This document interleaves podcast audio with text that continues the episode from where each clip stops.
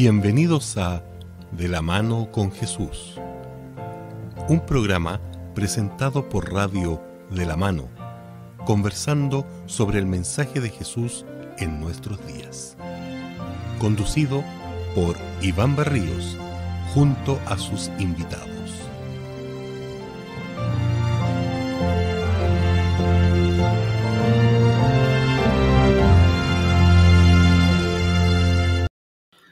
¿Qué tal? ¿Cómo está Iván? Hola, que Dios te bendiga. ¿Cómo se siente, muchachos? Bien, gracias a Dios. ¿Ya estamos? ¿Ya estamos? Somos, ya, estamos. Estamos iniciando nuestro segundo capítulo del libro de Romanos, segunda edición de esta séptima temporada. nuestros amigos. ¿Dónde están? ¿Estás viendo la, lista de gente que nos está observando ya? Ahí estamos esperando, estamos esperando a nuestros amigos.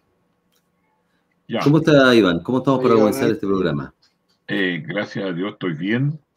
Qué bueno. Eh, he estado meditando mucho el tiempo de Jesús, me tiene impresionado eh, el amor de Dios, la grandeza, la preocupación de Dios por cada persona y me hace meditar. Digo yo, ¿cómo poder avanzar en mi cristianismo? Porque si yo estoy bien, voy a ayudar a otros a ser más, más, más creyentes.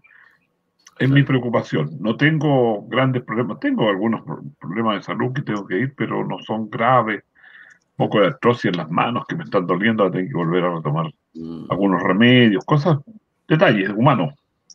Pero me preocupa, me interesa. No, no, no es negativo, es un pensamiento positivo. Quiero ser cristiano en el fondo. Pero cristiano así más como Pablo, así grande. ¿Y Hugo, cómo estás? Gracias a Dios, bien. No hay ningún problema hasta este instante. Eh, no sé, yo, yo lo único que he aprendido respecto a la inquietud de Iván es que en la medida que uno se preocupa por los demás, eh, tiende a crecer. Eh, porque uno está preocupado de hacer la voluntad de Dios, digamos. Cuando uno se, se... Porque en realidad uno ve resultados, a veces le explica o conversa o se va la gente contenta o se despide un telefonazo, se despide contenta porque entendió o aplicó un concepto o le encontró una nueva línea. No, sí, estoy consciente de que tengo que preocuparme de los demás. El problema es que uno va pasando por etapas, o sea, el, el, cambio de domicilio a mí me hizo cambiar de muchos amigos, mucha gente cercana. Yo acá tengo que hacer nuevos vecinos, nuevos, nuevos, a los que ¿eh? a mis nietos. Nueva etapa. Bueno, y ya comenzamos hoy día, nos, nos acaban de informar que pasamos a una nueva fase también. No sé, Ñuñoa, ¿eh? Ustedes. Yo ah, no. Ñuñoa, no, disculpa. Escucha aquí. La familia estamos a cuarentena eh, absoluta nuevamente. Me acordé que la semana pasada, me acordé que la semana pasada hay un versículo que decía, yo me debo y Pablo le decía, pese a, Yo me debo al Evangelio, sí. Bien. Bueno, si seguimos a nuestro Señor, vamos a, Él nos va a dar grandes victorias. Sigámoslo a Él y podamos también ayudar a que otros le sigan. Bueno, saludemos aparte, ya, espérate, saludemos a la gente que nos está mirando, que ya se integró, y saludemos a los amigos de la radio de la mano, que nos ven nos, por la radio, no nos van a ver, pero van a escuchar esto y van a a acercarse un poco más a Jesús. Y yo quiero darle un saludo a ellos también porque son de regiones. tiene acceso a lo... Correcto, y también a los que están escuchándonos a través del, de nuestro podcast, Spotify, Google y otras plataformas internacionales de, podcast también. Sí. Un saludo también para ustedes, que el Señor lo ha traído aquí a, escucharnos. ¿ya? Quiero invitarles a, nuestra portada musical. No sé si ah, bien, pues. Nuestra... Oye, tú siempre nos sorprendes, ¿ah? sorpréndeme. Con, hoy día el canto es. Vamos a ver, vamos a ver. Se llama Sígueme. Un hermoso canto, porque es interpretado por una familia.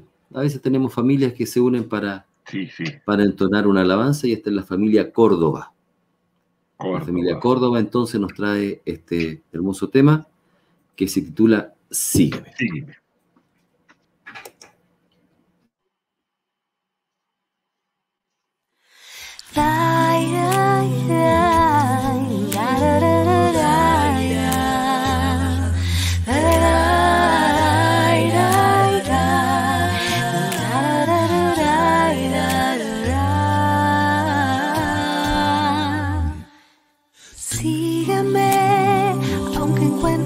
En lugar de pan, aunque no comprendas lo que hoy estás viviendo, sígueme.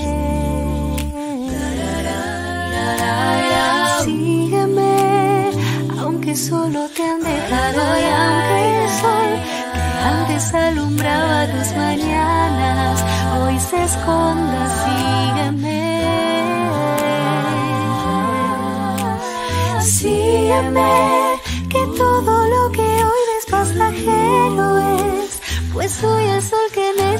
soy tu paz, soy tu agua en el desierto, soy tu pan,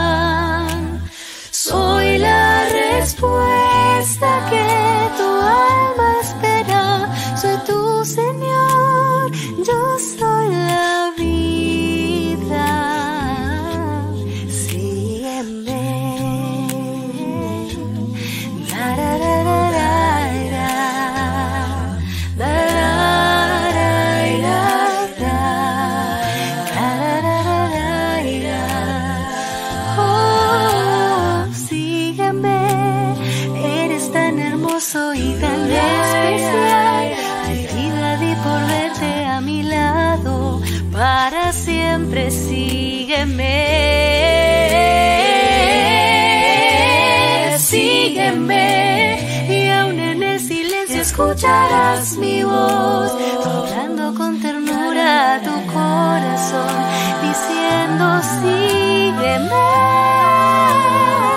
Eh, Sígueme, que todo lo que hoy ves pasajero es, pues soy el sol que necesitas, soy tu paz, soy tu agua en el desierto, soy tu pan, soy la respuesta que tu alma espera, soy tu Señor, yo soy la vida. Sígueme. No hay una mañana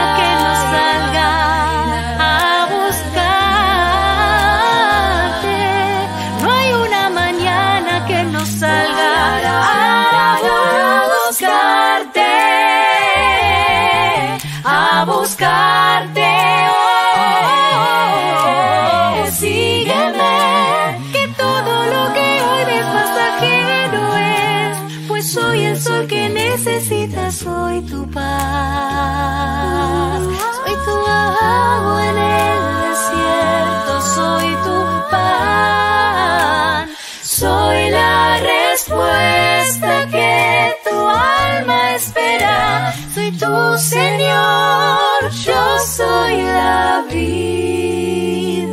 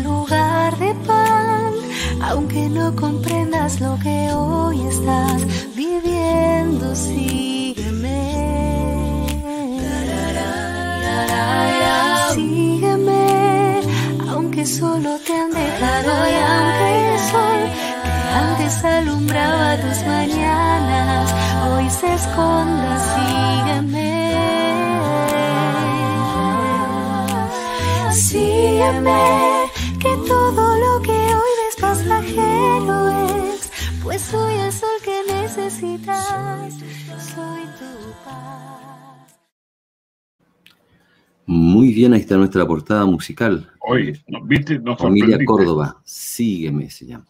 ¿Sabes qué? Se me ocurrió lo siguiente con respecto a esto de Sígueme.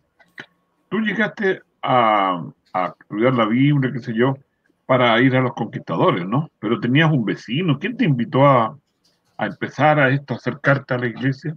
Mm, yo me acerqué al Señor, el primer encuentro que tuve, yo creo, con, con el Jesús de la Biblia fue a través de mi abuelita, que es una, era una mujer pentecostal. Ya. Así que yo podría decir que conocía a Dios o a Jesús el primer encuentro Muy chico. de la iglesia pentecostal. No, Muy no, no, tanto, no tanto. Ya era un preadolescente, tenía 12 o 13 años que Ah, mi abuelita me pedía que la acompañara y mi mamá decía, acompaña a la abuelita porque para que la vaya con la ahí". hija. Claro, y ahí yo creo que las primeras predicaciones que, ¿Y que me llegaron, que escuché, fueron ahí. ¿M? Y Ya. después conocí, tuve un amigo testigo de Jehová también que me enseñó mucho de la Biblia. Y después conocí a unos amigos acá que mis hermanos comenzaron a tener un estudio en casa de, de adventista. Y ahí pude llegar Otra a conocer la iglesia. Y pude Mira, decir, ¿Y tú, O'Gil, cómo fue? A ver. Yo llegué por conquistadores, po. te equivocaste de hombre. Ya, me cambié de casa. Mira, lo que pasa es que lo mío fue curioso porque yo jugaba en un club deportivo que se llamaba Barrabases Chile. Barrabás. la canción, Los famosos sí, sí, por supuesto. Y dentro de ese club había un cabro, dentro del grupo, que era más o menos de mi edad, que sí, así que nos tocaba compartir. Y un día sábado en la mañana lo veo pasar por, la, por donde yo vivía. Yo vivía en San Isidro, Ujú, San Isidro 39, y la iglesia está en San Isidro 80. Ah, Claro. un- un día sábado lo veo pasar y obviamente lo saludo. Otro día sábado lo vuelvo a pasar, lo vuelvo a ver pasar y lo vuelvo a saludar. Y ya como medio vestidito así. Más ordenadito. ¿A dónde irá, Eh, dices tú? Hasta que un día nos pusimos a conversar, qué sé yo, y él me invitó, y, pero él me invitó a Conquistadores primero. Y, pues, Ya. si eras un lolo. Y, y ahí, claro, y ahí yo llegué a Conquistadores. Me acuerdo que lo primero, yo católico, de familia católica, lo primero que hago es cuando llegan a, nos hacen formar, dicen vamos a orar. Mi primer pensamiento fue, lo digo, no, digo? Persinarte. ¿Persinarte no, o no? ¿Cuál Mi fue? primer, mi primer pensamiento fue, estos canutos no me van a convertir. Ah, no Y miren, pienso. dónde, y, miren, Mm. miren dónde estoy ahora. Bueno, Mira, el, el Club de Eh, Conquistadores, quizás para algunos auditores que no, no se ubicarán, el Club de Conquistadores es un club eh, similar o de la línea de los Scouts, que tiene Claro. actividades para adolescentes y jóvenes, que están destinadas también, aparte del centro de una vida espiritual, también actividades que son em, recreativas, deportivas, eh, Oye, pero actividades de la los naturaleza, los etcétera. campamentos, los campamentos son impresionantes. Sí, yo recuerdo ahí. algunos campamentos que vivimos con, con Iván, ahí en un Sí. ahí. Aunque yo Bien, soy pues. mayor, tenía, que- tenía que ir como guía. Espera, yo voy a también, pues si yo les pregunté, Ah, sí, de veras. ¿Y tú cómo fue tu...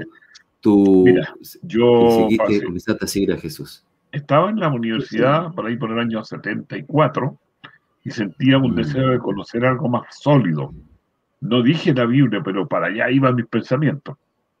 Y un compañero de universidad, que se llama Luis Lemos, muy conocido, recibió una invitación para ir a unas conferencias. Y quedó impactado y me dijo, vamos. No, le dije, yo no quiero ir a conferencias, quiero ir a estudiar la Biblia. Ya me dijo, hizo unos contactos y el día miércoles por la tarde se abrió un curso, un grupo, estábamos varios, tres, cuatro compañeros de universidad. Estaba Luis, estaba yo, por supuesto, otra compañera que se llama Gemita, de historia también.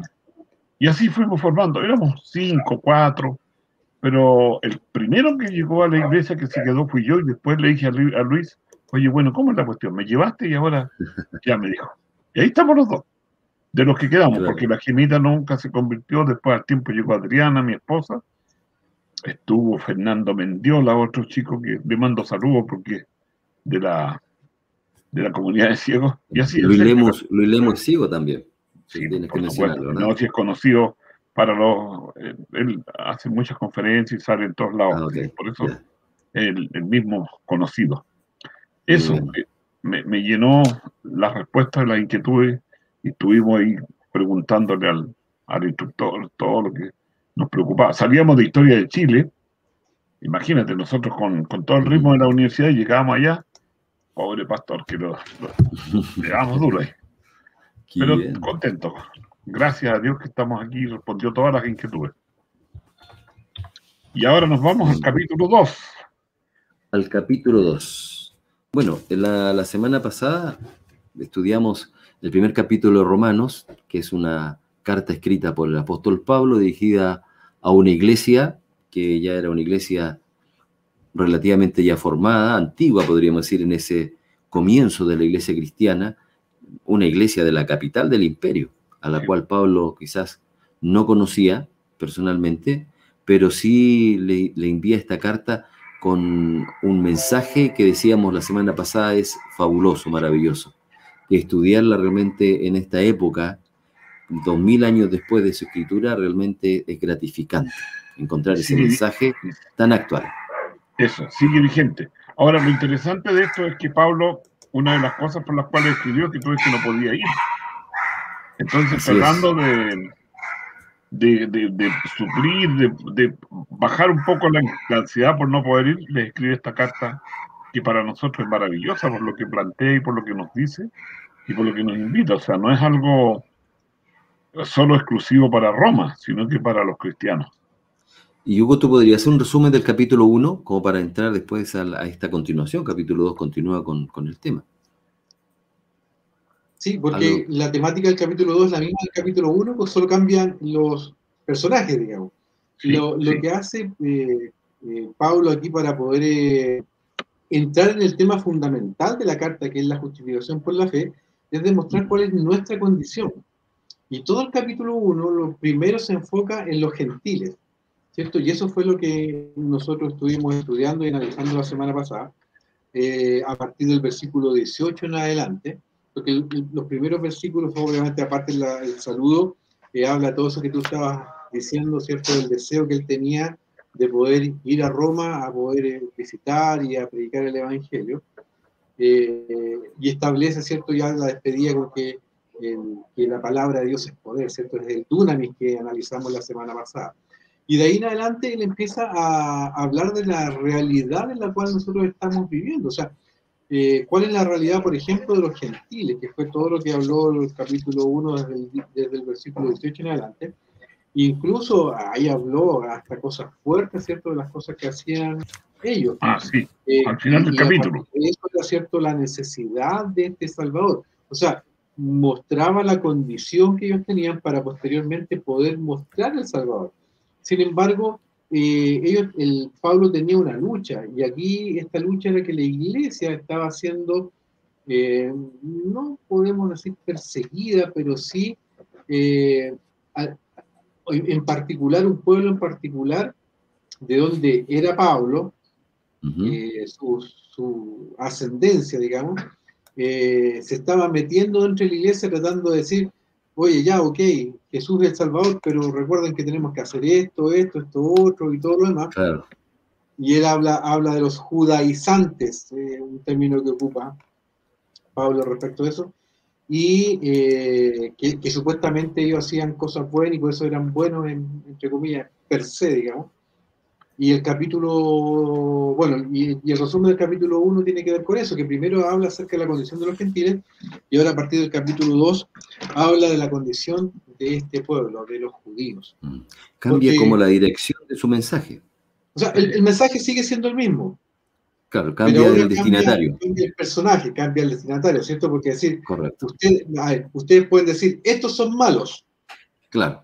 Pero ustedes que dicen que estos son malos, eso es lo que, como parte del capítulo. Más malo después dice, eh, no estoy tan seguro, les dice Pablo, en, el fondo de eso. Y eso Tienen otro problema. Muy bien, pues vamos al, capítulo 2 entonces. ¿eh? Espérate, Nivaldo, antes de, pasar más adelante. Acuérdense o recordemos a las personas que están estudiando que los capítulos fueron puestos posterior, o sea, un asunto para didáctico cuando escribió Pablo no existía el verso 1 y el verso 2, existía la, escritura y, no, existían los capítulos. Eso se hizo posterior para ir desglosando un poco y cortando para el estudio. Entonces, a lo mejor lo que está diciendo Hugo eh, eh, era más entendible o era más lógico, porque el tema es la gracia, el perdón, la misericordia. Pero a quién se le dirigió, como decíamos, y ahora entonces vamos a, vamos a seguir contrastando estos dos grupos pero responsabilizando un poco más a los judíos que eran los que tenían que dar el ejemplo en el fondo.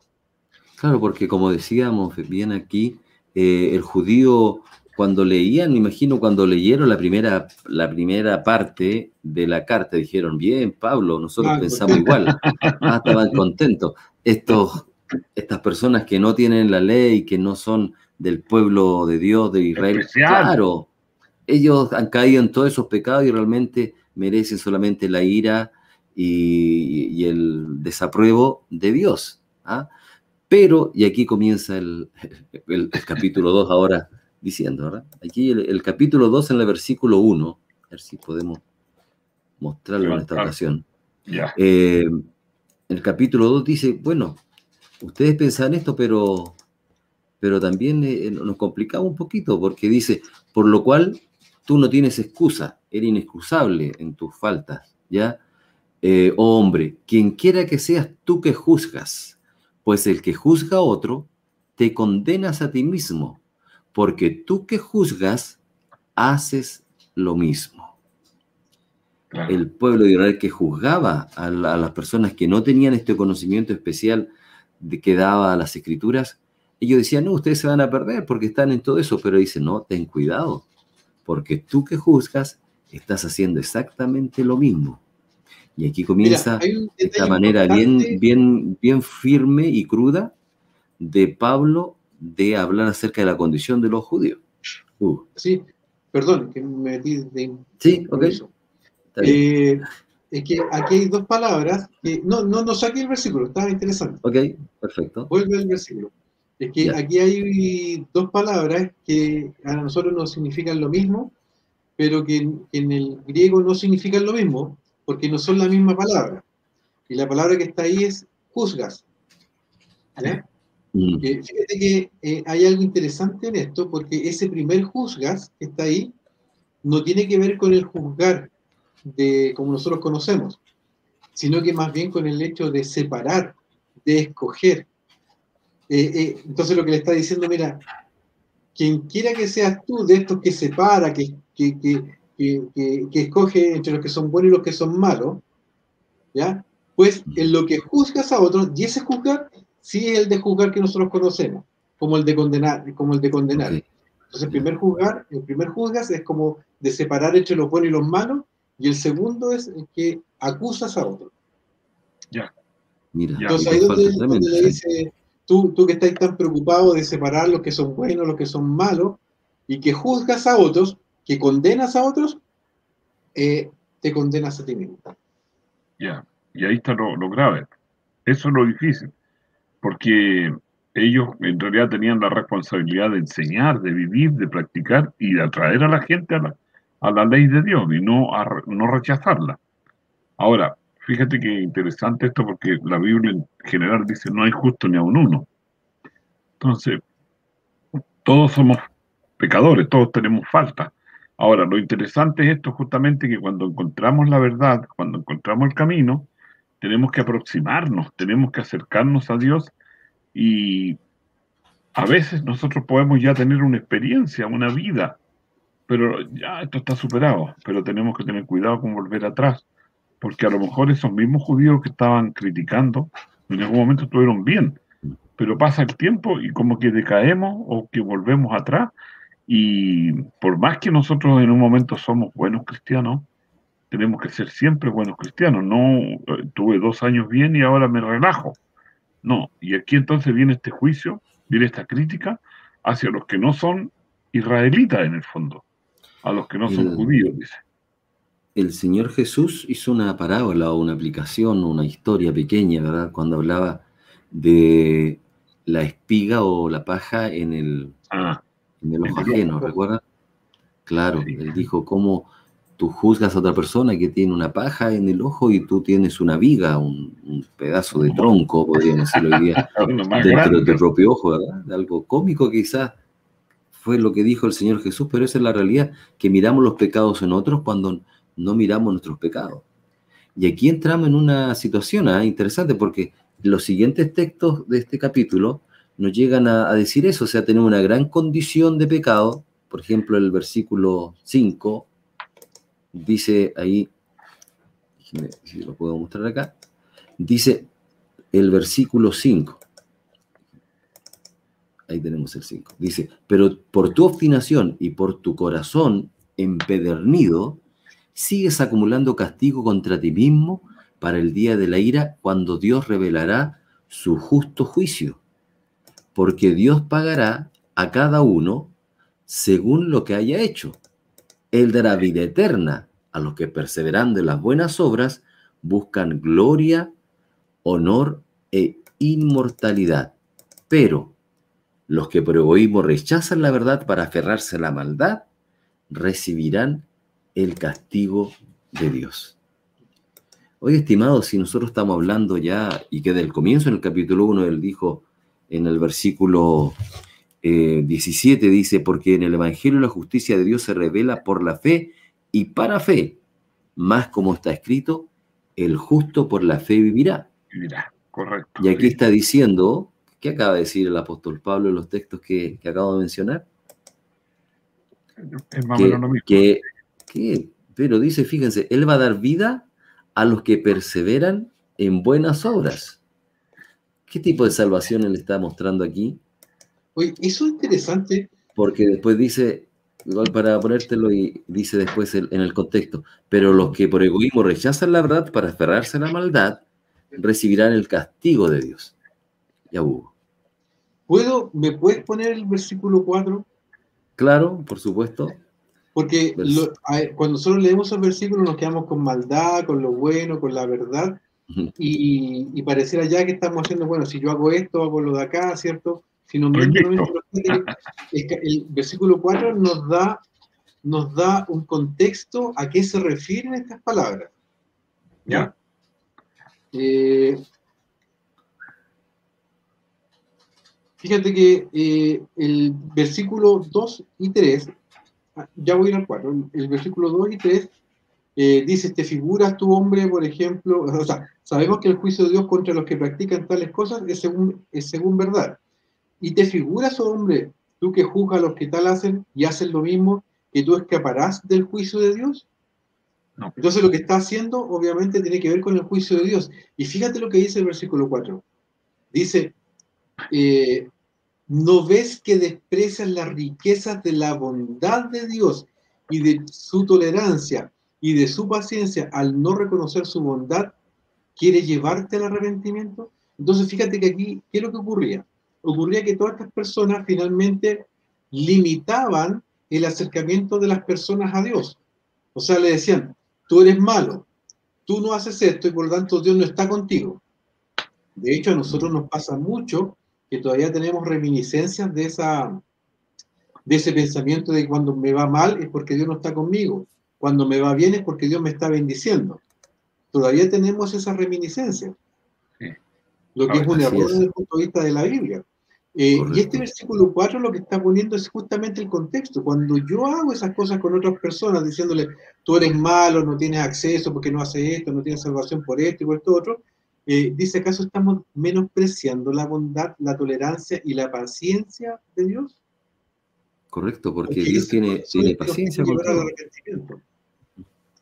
Ahora, cuando nosotros juzgamos a alguien y le decimos, ¿verdad?, que, que por sus obras va, va a perderse, bueno, Dios conoce esa condición y debido a esa condición, el amor de Él, su misericordia, movió a hacer todo para que podamos alcanzar la salvación. Entonces, cuando a un pecador nosotros le juzgamos, estamos menospreciando todo lo que hizo el Señor para, porque ya lo estamos dando por perdido. Claro, y tú ves que el Señor dice, el Señor no tarda su promesa como algunos la tienen. O sea, Él es paciente. Eh, Dios va a esperar y efectivamente muchos de esos que escucharon o no quisieron escuchar, finalmente puede perderse.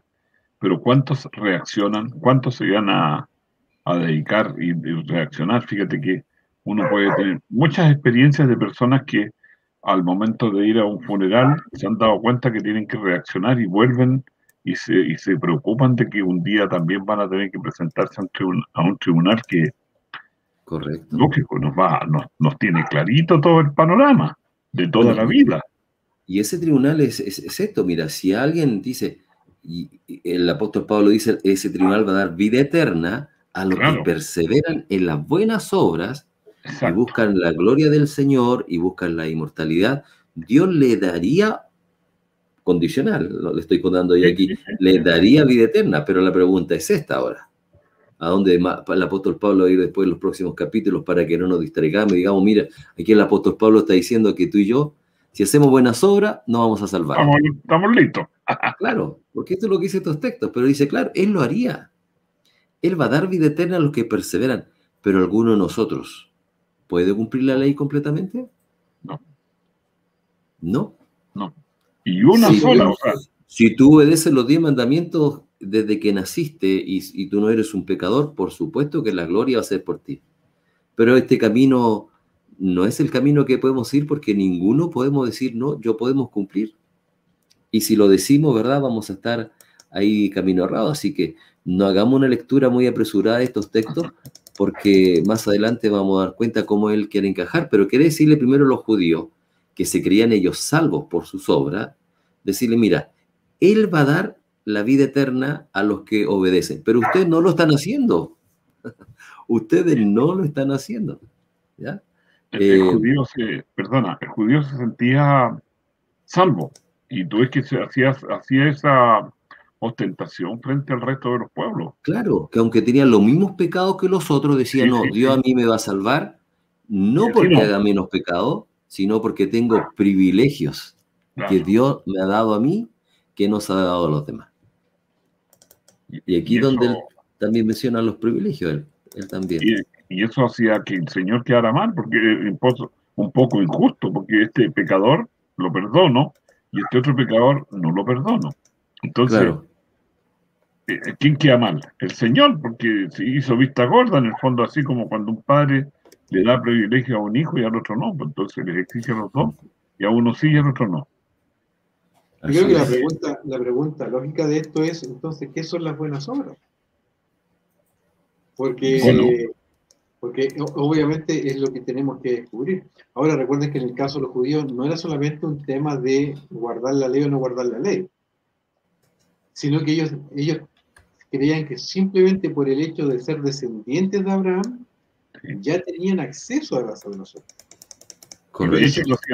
Pero se les olvida que había todo un sistema, que era lo que nosotros conocemos como el santuario, donde está orientado justamente al arrepentimiento, está, está, está orientado al perdón de pecado, está orientado a la salvación de las personas. Por lo tanto, si eso está en medio de ellos, porque el santuario estaba en medio del pueblo, centro, era porque tenía una importancia vital en la vida de cada uno. Y no por el hecho de ser descendiente de Abraham, eh, ya estaban, estaban Claro, y de hecho, de hecho en, él se, recuerden que Pablo era judío. Y, y, él mismo lo dice, ¿cierto? En Timoteo dice judío y judío de los judíos de judío de madre judía, judío fariseo, e dice a los pies de Gamaliel. era como ya top de top. Gran maestro. Eh, y, y, en el versículo 17, y ahora, y ahora entrando en materia directa en contra de los judíos, él les dice, mira que tú tienes el sobrenombre de judío. Sí, sí. Pero en el fondo le dice, mira, tú eres judío, pero eres por, para ti un sobrenombre, y te apoyas en la ley y te glorías en Dios y conoces su voluntad e instruido por la ley apruebas lo mejor. Y después, ¿cierto? Empieza con esto de que, de que, de que depende, o sea, que se jacta y que, y que, y que debiera saber discernir lo que es bueno y malo. Por eso es que es tan importante lo que leíamos del versículo 4, porque el versículo 4 me da el contexto de decir que yo cometo un error cuando hago, ¿se acuerdan cuando les dije que la palabra juzgar tenía esta, en esa frase tenía las dos secciones? Primero, el, yo separo a la gente entre los buenos y los malos y después condeno a los malos. Sí.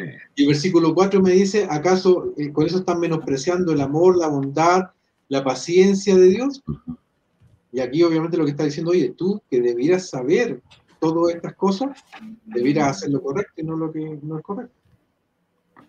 Claro. Y ahí está, el tema, porque tú ves que él dice, les dice en el fondo que tienen que ser judíos judíos de, por fe, por de corazón, o sea, la ley o, la circuncisión o todo lo que hacían ellos como parte eh, era algo ritual, pero tenía que ser más profundo, de lo más interior de la persona, porque Abraham mismo le fue contado por justicia, pero no fue porque hizo tal o cual cosa. De hecho, cuando el hijo le dice, papá, ¿dónde está el corderito? ¿Dónde está el sacrificio? Dios se proveerá pero estaba buscando tiempo para no decirle tú tienes que sacrificarte, no, no tenemos corderito, pero Dios me va a dar un corderito. Entonces, en el fondo, Dios me va a dar fe, Dios me va a dar misericordia, Dios me va a dar justicia, porque la que yo tengo no sirve, no es tal justicia. Entonces ahí estábamos buscando, porque claro, yo soy bueno. Sí, sí bueno caballero, pero ¿qué pienso en el corazón? ¿Qué tengo en, mi, en lo más profundo de mi vida? Entonces el judío lamentablemente se sentía superior ante los demás, pero en el fondo el Espíritu Santo, Dios sabe lo más al interior, lo más profundo de mi vida, de la vida de cada uno de nosotros. O sea, Dios no se va a equivocar para llevar pecado al cielo. Si el problema es el pecado, porque el pecado fue el que separó al hombre de Dios. Dios nos ama. Pero yo quisiera dejar de darle a los judíos y quisiera tomar los versículos que están ahí del 17 sí, ahí en, en adelante y quisiera dejarlo ellos de lado porque yo creo que aquí hay cosas que de repente a nosotros también nos tocan. A veces nosotros como cristianos creemos que, que, ya por hecho ser cristiano, hacemos ya todas las cosas bien, todo lo que decimos correcto, todo lo que hacemos está bien. Eh, incluso es más porque a veces sabemos un poco más de la Biblia, porque hemos leído un poco más de la Biblia, o a veces otros han tenido mayores instrucciones acerca de la Biblia, creen que ya... Eh, Estamos listos. no, no, y, a veces las personas nos creemos, porque somos los seres humanos somos así, nos creemos con algún grado de autoridad y, los versículos ahí del 17 en adelante o 18 en adelante eh, demuestran, demuestran eh, de repente las problemáticas que nosotros podemos tener.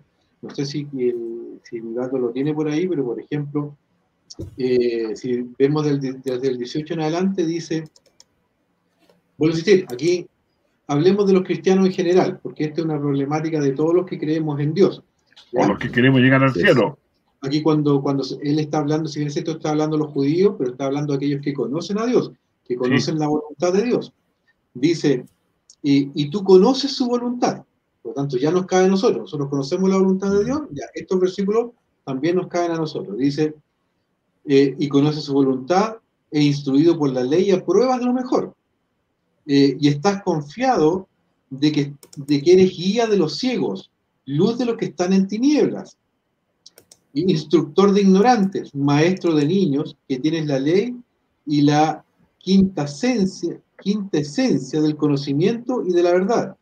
Tú pues enseñas a otro, que enseñas a otro, no te enseñas a ti mismo, tú que predicas no hurtar, hurtas, tú que dices no adulterar, adulteras, tú que abominas los, de los ídolos, cometes sacrilegio, tú que te jactas de la ley, con infracción de la ley deshonras a Dios. Dice, porque como está escrito, el hombre de Dios es blasfemado entre los gentiles por causa de vosotros. Eh, entonces a veces yo creo que también tenemos que tomar conciencia nosotros que eh, también nos toca a veces eh, yo creo que más de alguno de nosotros se ha, se ha topado con personas que, que tienen eso. Eh, cuando los judíos llevaron a la mujer adúltera ante Jesús para ser condenada y apedreada, eh, dentro de su, de su, sentencia Jesús le dice, el que esté libre de pecado, que arroje la primera piedra. No, no voy a hablar sobre eso, sino que quiero hablar sobre un punto que está escrito, y yo siempre digo, lo que está escrito por algo es. Y que es interesante, y esta es una derivada de ese versículo. Dice, y comenzaron desde los más desde los más viejos hasta los, más jóvenes. Y la pregunta es, ¿por qué está ese versículo? Y, y, obviamente hay una respuesta que lo da la naturaleza humana. Mientras más viejo, tenemos más orgullo, muchas veces cargamos con más pecado, somos más impacientes, somos más dados a juzgar, somos más estrictos. Eh, entonces, eh, ahí hay un secreto. Y, obviamente estos versículos que yo acabo de leer son los que nosotros como cristianos también tenemos que aplicarnos día a día y decir, eh, bueno, a ver, este mensaje también es para mí. No voy a ser como esos que se separan del, versículo 3 o del versículo 2. esto también es para mí. Uno de, los de los privilegios que tenían los, el pueblo judío, que también lo tenemos hoy día nosotros, el conocimiento. O sea, gracias a Dios, el conocimiento que tenemos hoy día de la Biblia es mucho mayor y tenemos más accesibilidad de poder aprender más acerca del Señor y de su voluntad. Pero ese conocimiento no, no nos salva, no, no, nos lleva al Señor. Y el mismo Pablo ahí, el versículo anterior decía, pero los gentiles que ellos no tienen ningún conocimiento solamente por tratar de hacer la voluntad de Dios, ya son ley para sí mismos. O sea, ni siquiera la gente necesita conocer o eh, eh, tener ese conocimiento si es que tiene una relación personal con el Señor. Y ese era uno de sus privilegios, la ley. Ellos pensaban, bueno, si yo tengo la ley es porque Dios me nos dio a nosotros ese privilegio y esa facilidad de tener la salvación. Pero aquí Pablo lo que acaba de leer, eh, eh decía, no, pues mira, la misma ley te va cada vez poniendo más peso, más responsabilidad. La ley te dice, no robarás si tú robas, no adulteras si tú adulteras. El Señor realmente nos da una responsabilidad grande con el conocimiento. El conocimiento trae una gran responsabilidad. Ellos eran porque era el pueblo de Dios, eh, eran, le dio la ley, que lo marcaba en una diferencia. Eh, y también aquí después el apóstol habla acerca de la circuncisión, que también era una marca que ellos tenían, decían, bueno, si somos circuncisos es porque Dios a nosotros ya nos apartó para, para su gloria. Pero tengamos cuidado, porque decía, aquí como dice mi, mi, hermano em, o Iván, ahí tú podrías comprender mejor esto de guía de ciegos, ¿cierto? A nuestros auditores de la mano de... Eh, claro, eh, es que eh, bien claro el texto cuando dice, ¿quién puede guiar? O sea, el guía de ciego, que no puede un ciego guiar a otro ciego porque caerán ambos al hoyo. En el fondo, si yo no tengo claridad espiritual, si yo no entiendo perfectamente lo, que estamos estudiando, no puedo llevar al, error a otras personas. Y de hecho, a veces hacemos, levantamos iglesias con, con otros propósitos, no con el fin de llevarlos a Cristo. Ustedes ven que hay algunas que sean vida no sé cuánto, que le dan como que iban a ir sanos o que llevaran un trocito de la cruz de Cristo y le iban a dar salud, pero era porque le estaban vendiendo las cosas para poder sacar el dinero a esa pobre gente. Entonces, aquí lo que dice eh, uh, eh, Nivaldo es cierto, ¿no? Y yo no puedo ser guía de otro eh, espiritual y, llevarlo al hoyo, porque si yo camino y no veo, voy a caer al hoyo y voy a, como consecuencia va a caer el otro también conmigo. Y de hecho es así. Pero lo interesante es eso, justamente, que Hugo dice, mientras más viejo, más malo. Entonces aquí tenemos que ir nosotros adquiriendo la experiencia y viviendo una vida de consagración. Señor, ¿qué quieres que yo haga? ¿Qué hago, Señor? ¿Cómo lo hago? Y ahí Dios me va guiando porque me mandó el Espíritu Santo, que es el que me va a enseñar, me va a corregir, me va a sanar, me va a ir preparando, capacitando, hasta que voy a superar. Oye, y esto es lo que estábamos conversando al principio. ¿Recuerdas cuando tú dijiste eh, que querías ser mejor cristiano? Sí. Cuando uno se entrega a los demás como, como padre, como verdadero instructor, como, como, como alguien que está realmente interesado en la salvación de otra persona, eh, uno va adquiriendo justamente esas cosas. Paciencia, bondad, amor por el otro, eh, dejando el egoísmo de lado, eh, no sé, por el, ser más humilde. Hay, hay, hay, mucho. Por eso que, que, Pablo lo, decía en el capítulo 1, me debo a ellos, me debo. O sea, Pablo en ese aspecto lo tenía bien claro. Recién hicimos la mención a que Pablo dijo, yo soy judío de judíos. Y sin embargo, él estuvo, él estuvo dispuesto a morir por Jesús. Recuerden que eh, él dijo, eh, para mí morir es ganancia, pero vivir es, es Cristo. Mm, porque, porque su misión era poder llevar a otros el mensaje de salvación. Correcto. Mira, me acordé del año 82, 83, aquí en Santiago habían unas, unas lluvias terribles, o sea, no se podía prácticamente mover en Santiago uno. Y me acuerdo de un hombre anciano que había prometido ser fiel a Dios hasta la muerte, que quería dar estudios bíblicos y visitar. Un día estábamos esperando que pasara esa lluvia en un sector de Santiago y llegó este varón. ¿Y qué anda haciendo? No, si yo no puedo dejar, tengo que salir. Se escapaba de la casa con tal de hacer alguna visita, de atender a alguna persona. Y era un, realmente un, peligro. Era realmente un peligro porque era un hombre chiquitito, delgadito, y la micro lo había dejado en la vereda para que no se lo llevara el agua, porque literalmente las, las, calles se convertían en aceite. sí. Sí.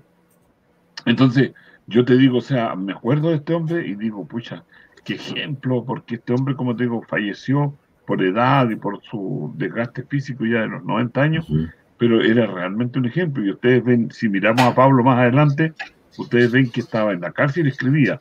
Y le abrían una puerta y él empezaba a enseñarle a los que lo iban a ver. Es privilegio, o sea, es un honor, pero también es una responsabilidad. Bueno, son ejemplos, es un honor, es una responsabilidad. Eh, nuestra el Señor, lo, único que podemos tener para salvarnos es, la muerte de Cristo. No, no, podemos mirar nuestra vida como un recurso o como un mérito, lo que nosotros podemos hacer. Pero eh, también caer en el otro ejemplo, o sea, de, lo que yo estoy haciendo, mostrarlo para el Señor. Aquí está quiero mostrar el versículo 28, los dos últimos versículos del, del capítulo. Dice, lo exterior no hace a nadie judío ni consiste la circuncisión, claro, en una señal en el cuerpo. Es decir, para ser parte del pueblo de Dios, lo exterior no, no es porque si tú por el exterior tienes una forma, pero no, no cumples o no entregaste tu corazón o tu disposición, que es la, señal que nosotros tenemos. Pero mira, disculpa, estoy pensando en lo que es tú de Jesús. Oye, qué extraordinario. Si yo miro un esfuerzo humano, voy a ver a Jesús siempre arriba, adelante. Imagínate, él tenía tanto poder, tenía tantas capacidades, y los tipos le taparon la vista y decían, profetiza, ¿quién te golpeó? Y Jesús hubiera dicho, mándenle un par de, ángeles para que, lo, para que me defiendan, mándenme 100, 200. Entonces, si yo miro el esfuerzo, el sacrificio, imagínate Jesús le dio alimentación a 5.000 y todo ese juicio que le hicieron injusto, cansancio, cuando lo llevaban del, juicio a, la cruz, tú ves que no tenía fuerza porque pasó varias horas sin comer, sin agua, sin nada. Entonces vemos la renuncia. Pero ¿quién? Jesús es rey de reyes y es poderoso, es grande. Y él tenía todo ese poder y lo tenía a un lado y no lo usó para defenderse ni para él beneficiarse en ese momento porque tenía sed, tenía hambre, estaba cansado. Y todo lo que hizo lo hizo por amor a nosotros. De tal manera amó Dios que dio a su Hijo. Y ese Hijo se dio a sí mismo y no tuvo ninguna renuncia, no tuvo... Todo lo dejó por amor a nosotros, por amor a cada uno de nosotros. Ahí está el amor de Dios en acción. No sé si vamos concluyendo algo más que les queda un versículo. El último versículo, el 29, dice, el verdadero judío lo es interiormente y la circuncisión, el las del corazón, la que realiza el espíritu, ah, no el mandamiento escrito. Al que es judío así, lo alaba Dios y no la gente. Así concluye este, este capítulo diciéndole al pueblo judío que no tenía mucho de qué gloriarse, que si pensaba que la ley iba a tener algún favoritismo para Dios, al contrario, es un peso, es una mayor responsabilidad, que ser circunciso o seguir una, en ese momento era una forma externa de demostrar su afiliación al pueblo de Dios, tampoco tenía un peso, sino es que el, el Espíritu es el que debía moverlo. Que el Señor nos ayude para que el Espíritu sea el que mueva nuestras vidas y no estemos preocupados de lo exterior. A veces nosotros nos preocupamos y es lo que la gente ve y es lo que es tan fácil criticamos. Criticamos a veces el exterior de las personas, pero no conocemos el interior. Por eso lo, que decía, claro, por eso lo importante que decía ahí Hugo al comienzo, o sea, el juzgar, el separar, es algo que solamente debe realizar Dios. Mira, me acordé de una, de una niña con fe. ¿Te acuerdas de esa niña que fue ya a cautiva al, al, general Naamán, que estaba allá y era una esclava? Y ella tenía tanta fe, tanta seguridad, tanta confianza en Dios que dijo, ¿por qué no lleva a su esposo, señora, para que lo sanen allá en Israel? Y el tipo juntó plata, dinero, cartas y todo para que lo sanaran porque tenía lepra. Mm. Pero ella fue sencilla, no, no le dijo nada. Vaya y allá se va a sanar. Y se sanó, pero por fe, por amor, por misericordia. Ese es, la, ese es lo que espera Dios de cada uno de nosotros. O sea, no, no hacer un negocio, sino que ser algo, solución para los demás. Dios te trae respuesta. Dios te trae vista, te trae salud. Pero no por intereses, sino por, solo para que el testimonio de Él siga. ¿Aló? ¿Se cortó la, señal? No, no, estamos aquí, estamos escuchándote atentamente. Yo, mira, lo único que puedo decir, solamente para que no nos perdamos, porque de repente eh, sacamos de contexto algunos versículos, el, versículo 29 nos puede dar la impresión, mira, fíjate, si yo pienso que de corazón hay que ser bueno, ya con eso basta y sobra. Eh, y los mandamientos no corren. Y se nos olvida un detalle importante. Eh, los mandamientos de Dios son una regulación de la relación entre el hombre y Dios y el hombre con el hombre. Por lo tanto, si yo, si yo eh, trato bien a los demás, estoy cumpliendo los mandamientos de Dios. Por lo tanto, no, no, es que, no es que se eliminen los mandamientos por este concepto que aparece aquí en el siglo XXIX. Todo lo contrario, los voy a cumplir porque justamente los mandamientos tratan de eso. Tratan de amar a tu prójimo como a ti mismo, que son los del quinto mandamiento al décimo. ¿Cierto? Sí. En, ningún caso lo que el apóstol Pablo trataba de, resaltar era quitar el valor a los mandamientos, pero sí decir que los mandamientos, lo que él nuevamente vuelve a decir ahora en el capítulo 5 en adelante, ¿verdad? Que los mandamientos no tienen ningún valor para poder, mediante ellos, alcanzar la salvación. Entonces, y era lo que los judíos daban como la única que es la única condición para entrar al cielo era si tú guardabas la ley. Y Pablo que el joven rico, no es así. El joven rico, tú es que le dije, desde, guardo los mandamientos desde la niñez. Y Jesús le dice, una cosa te falta. Y se fue triste, se fue triste. Porque claro, si yo todo no honro a Dios, honro a mis padres y hago todo lo demás, pero no lo hago por amor, me, va a faltar algo. Ahora, Dios sabe de qué estamos necesitados y que Dios nos ayude para ir superando y pasando de una etapa en otra. Y cuando lleguemos al cielo no vamos a saber ni por dónde llegamos, porque vamos a estar, como decía Hugo, trabajando, haciendo cosas por los demás, pero no por ser salvos, sino porque ya fuimos salvos, por compartir esa fe. Y ahí estamos entonces. Antes de despedirnos, yo quiero que si hay alguien para saludar, porque a veces nos olvidamos de las personas que nos están mirando desde sus casitas. Ya, Huguito, dale. Que estaba conectada, que no tengo mucho acceso, lo estaba viendo en el celular recién, pero ahí exactamente la Marcela tiene la hermana Iglesia que está, que está escuchando y nos mandó un mensaje. Ahí el Nivaldo lo está publicando. La incondicional de, de Nivaldo ah. también. Sonita. Nivaldo. Está medio perdido, Nivaldo. Sí, tenía. Estoy cortando el teléfono. Eh, Marcela y Susana, un saludo también para Susana Díaz Canales y Marcela Marina Pastenes Cuevas. Un abrazo a nuestras auditoras que nos han mandado su saludo en esta oportunidad. Y también a todos ustedes.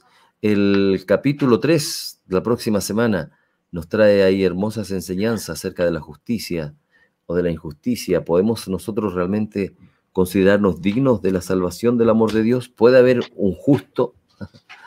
Tal como decía que eh, la conversación que él está haciendo con los judíos. Dios tenga misericordia. Dios nos puede hacer justos, no tenemos justicia. Ya muchachos, hagan sonar la melodía y despidámonos hasta el próximo programa. Gracias, Huguito. Gracias, Nivaldo.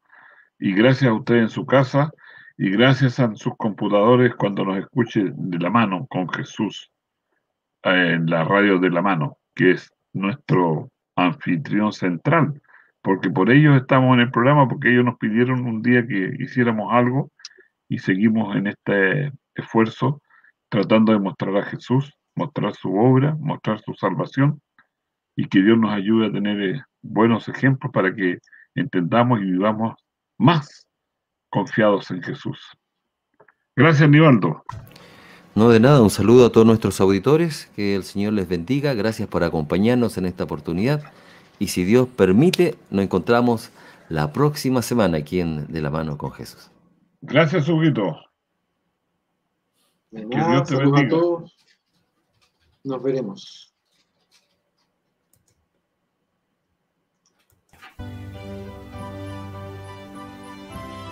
Hemos llegado al final de nuestra conversación. De la mano con Jesús estará con ustedes en una próxima oportunidad. Muchas gracias por su preferencia y que el Señor les bendiga.